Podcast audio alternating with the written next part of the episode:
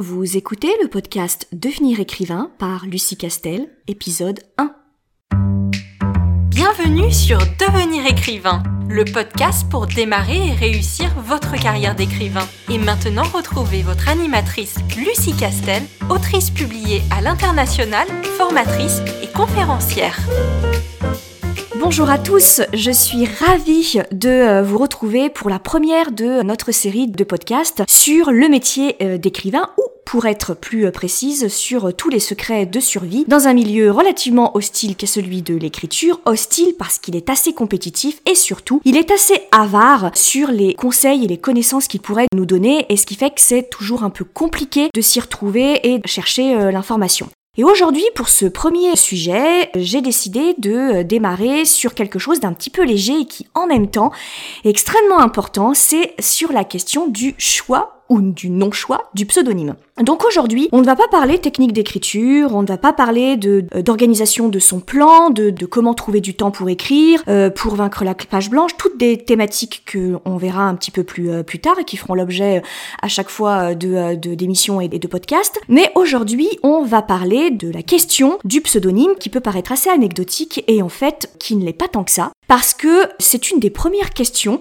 que l'on se pose en tant que euh, futur écrivain ou aspirant euh, écrivain. On s'est tous un moment posé au moment où on se disait allez, euh, j'en ai marre d'écrire des petites histoires, j'ai envie de me lancer dans une grande nouvelle ou dans le récit d'un roman. Et du coup, bah, je le fais sous quelle plume?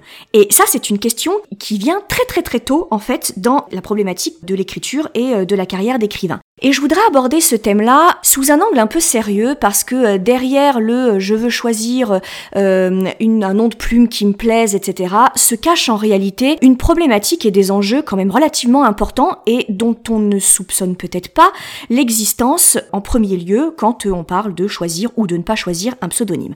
Derrière, il y a une vraie stratégie parce que l'on va voir que le pseudonyme, en réalité, il a euh, tout un tas de significations qui va bien au-delà de ça fait joli à l'oreille ou je prends ce pseudonyme parce que il est en rapport avec un peintre que j'ai aimé, un chanteur que j'ai aimé, euh, ma grande tante que j'ai adorée. En réalité, derrière, il y a une vraie stratégie. Et je voudrais aussi dire tout de suite que le propos de ce podcast, c'est pas de dire qu'il y a une bonne solution, un bon choix et un mauvais choix ou une mauvaise solution. Par contre, ce que je veux dire, c'est que il y a forcément une stratégie derrière le choix d'un pseudonyme ou derrière le non-choix d'un pseudonyme.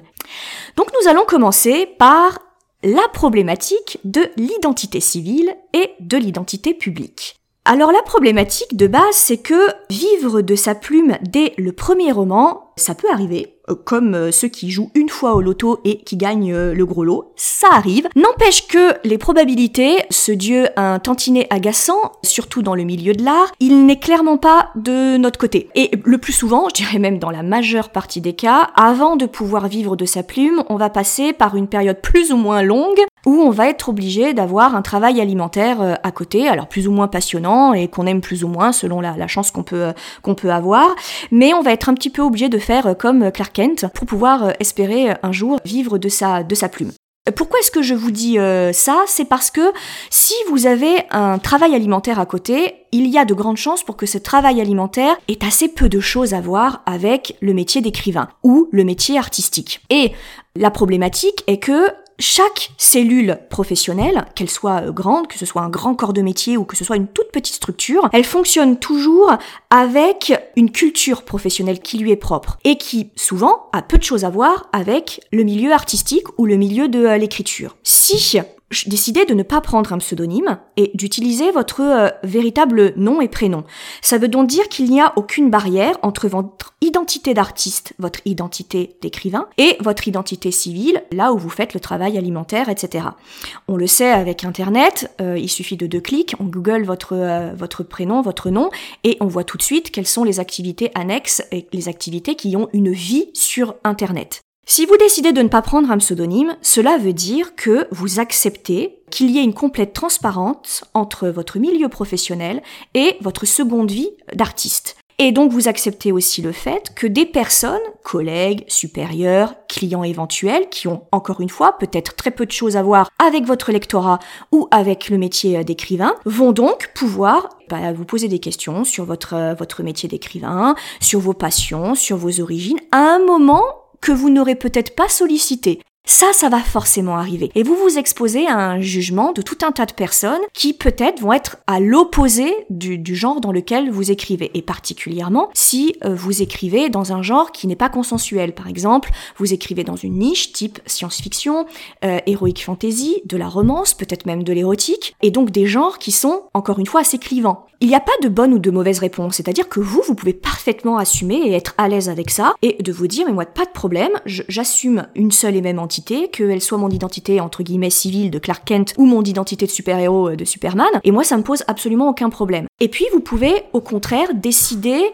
du moment, du lieu et des personnes à qui vous voulez vous livrer, à qui vous voulez dire que vous êtes écrivain en science-fiction, que vous êtes écrivain de, euh, de romance, etc. Vous voulez garder le contrôle sur le public auquel vous voulez vous, vous adresser et quel type d'identité vous voulez montrer euh, au public. Et là encore une fois, euh, c'est pas qu'il y a une bonne ou une mauvaise solution, c'est juste que derrière il faut savoir ce que ça implique. Si vous prenez votre véritable nom et votre prénom, tout sera parfaitement transparent dans votre vie. Donc tout ce qui fait votre vie publique, professionnelle, qu'elle soit artistique ou qu'elle soit alimentaire, sera forcément exposé et sur le même pied. Et donc vous n'aurez aucun moyen de trier le public que vous aurez en face de vous. Quand vous avez un pseudonyme d'écrivain et que vous l'utilisez en interview que vous l'utilisez lors des salons, en face de vous, vous avez un public qui est forcément de la partie, qui est forcément initié.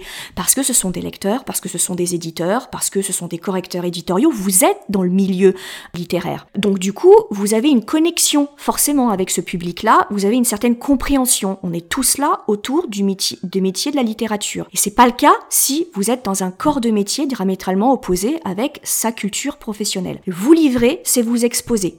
Donc faites-le en toute connaissance de cause et ça dépend du contexte professionnel dans lequel vous vous trouvez. Si vous avez un emploi dans la fonction publique, c'est toujours un petit peu délicat parce que si vous êtes fonctionnaire, vous êtes euh, astreint à une certaine retenue euh, au niveau de l'image de l'administration et que selon ce que vous donnez et ce que vous dites dans vos livres et les, thèmes que vous allez aborder, vous ne savez jamais comment ça va être compris par l'un ou l'autre de vos collègues. Quand vous êtes dans une plus petite structure, une petite structure familiale où vous connaissez les collègues depuis des années, peut-être que là vous vous sentirez plus ou moins en confiance. Mais c'est quelque chose que vous devez absolument garder euh, en tête. Pour ce qui est de euh, la deuxième thématique que j'aimerais aborder, c'est la question du marketing. Derrière le choix d'un pseudonyme se cache en réalité un véritable argument marketing. Et et pour vous en convaincre, je vais vous citer deux anecdotes qui me sont arrivées pour vous faire comprendre euh, ce que j'entends par c'est un choix marketing. Alors au niveau du contexte, la première anecdote dont je veux vous faire part euh, s'est déroulée à un salon du livre qui maintenant s'appelle Livre Paris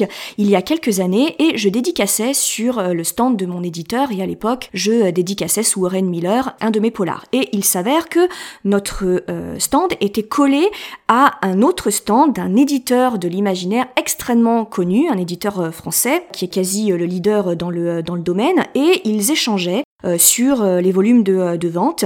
Et à un moment, ce fondateur de maison d'édition a dit ceci, il a dit « Je ne publie pas d'auteur avec un nom de plume français parce que ça plombe systématiquement les ventes du livre en fantaisie. » Et très probablement, cet homme-là, qui est une, vraie success story hein, sur sa maison d'audition, c'est très probablement ce dont il parle, et il a certainement les chiffres à l'appui. Et donc à l'époque, je me souviens, ça m'avait, on était plusieurs d'ailleurs, hein, parce qu'on était plusieurs à, signer, et donc évidemment, euh, on avait toutes nos oreilles dressées, et ça nous avait un peu, euh, un peu euh, interpellés, et c'est quelque chose que j'ai eu l'habitude de, de, de la deuxième anecdote euh, qui s'est déroulée des années plus tard, quand euh, euh, je me suis mise à écrire du feel good, donc j'ai changé d'éditeur, et bien sûr j'étais connue sous le nom d'Oren Miller. Et je me souviens que mon éditrice à l'époque m'avait dit ce serait bien que tu prennes un nom qui soit plus français parce que c'est plus facile à vendre sur les marchés italiens et sur les marchés allemands.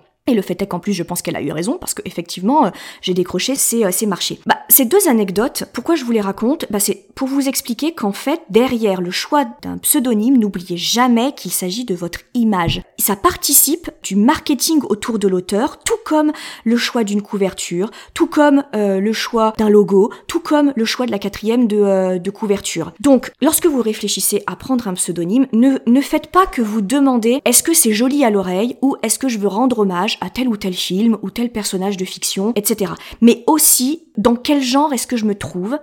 Et les auteurs français qui sont publiés dans ce genre-là ça ressemble à quoi leur nom de plume? Et c'est assez révélateur de regarder, euh, vous allez euh, dans une enseigne, dans une librairie, regardez un petit peu les genres littéraires. J'entends les auteurs français. C'est très très révélateur. Clairement, les personnes qui écrivent en romance ont des prénoms, des noms qui sont très connotés, vous verrez, euh, assez connotés anglo-saxons, alors que dans d'autres thématiques, par contre, ce sont des, noms, des prénoms plutôt anciens, plutôt liés à la mythologie, etc. etc. Et donc ça, c'est très très très révélateur. Vraiment, encore une fois, ne faites pas que m'écouter, allez vérifier ce que, je dis et c'est assez euh, révélateur. Et si on remonte un petit peu dans l'histoire, parce que cette histoire de pseudonyme, elle n'est pas qu'une question liée à l'écriture, euh, bien sûr que c'est, elle frappe absolument tous les artistes. Et je me souviens, parce que j'adore les vieux films des années, euh, des années 20, 30, 40, dans cette période-là, et à l'époque, il était presque inconcevable pour une petite midinette qui arrivait et que les grands studios de l'époque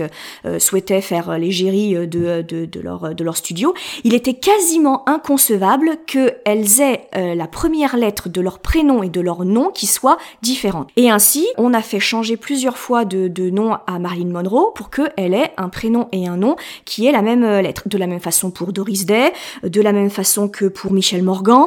Voilà, on a eu euh, toute une décennie, voire même deux décennies, où on leur faisait trouver un pseudonyme qui appliquait cette règle de même lettre, prénom et nom. Et pour aller un peu plus loin, alors elle pour le coup, elle est l'exception qui fait que elle a pu euh, ne pas avoir euh, la même lettre en son nom et en son prénom, mais n'empêche qu'elle a dû le changer, c'est euh, Lorraine Bacal. Il s'avère que au départ, son nom n'avait qu'un seul L et ça sonnait, c'était moins joli, c'était jugé moins joli à l'oreille lorsque on prononçait son nom. Et du coup, elle a rajouté un second L et ça a légèrement changé la prononciation américaine de son nom. Elle était jugée un peu plus sensuelle parce que c'était l'idée, on voulait faire de Lorraine Bacal une beauté vénéneuse. Si je vous raconte tout ça, cette petite anecdote, c'est pour bien vous faire comprendre que le pseudonyme est aussi un outil marketing, donc pensez-y lorsque euh, vous le, choisissez. Dernière euh, thématique, qu'est-ce qui se passe lorsqu'on écrit dans plusieurs genres? Est-ce que j'ai mon nom et donc je prends un pseudonyme parce que j'écris dans un nouveau genre ou est-ce que je change de pseudonyme parce que j'écris dans un nouveau genre? La problématique est la même. Ou alors, troisième option, je garde mon nom, mon prénom, le même pseudonyme ou le même nom civil du début jusqu'à la fin. Là encore, il n'y a pas de bonne ou de mauvaise réponse. Par contre, il y a une stratégie différente euh, dans un cas comme dans l'autre, donc il faut choisir en toute connaissance de cause. Quand vous gardez le même pseudonyme ou le même euh, nom euh, civil qui est votre nom, quel que soit le genre dans lequel vous écrivez, bah, le gros avantage c'est que à chaque fois que vous avez un livre qui sort, à chaque fois que vous avez une actualité, et eh ben votre nom circule. C'est toujours votre nom qu'on martèle, qui est repris par des vlogueurs, etc. Donc bien sûr, évidemment que la règle fondamentale, c'est ce que si vous voulez augmenter votre lectorat, c'est que votre nom doit circuler auprès des lecteurs et bien sûr, il doit circuler aussi auprès des éditeurs. Donc ça c'est un gros avantage. L'inconvénient, c'est que on va pas se mentir, on va pas faire de langue de bois, en France, c'est encore très mal vu d'écrire dans plusieurs genres. Pourquoi c'est mal vu?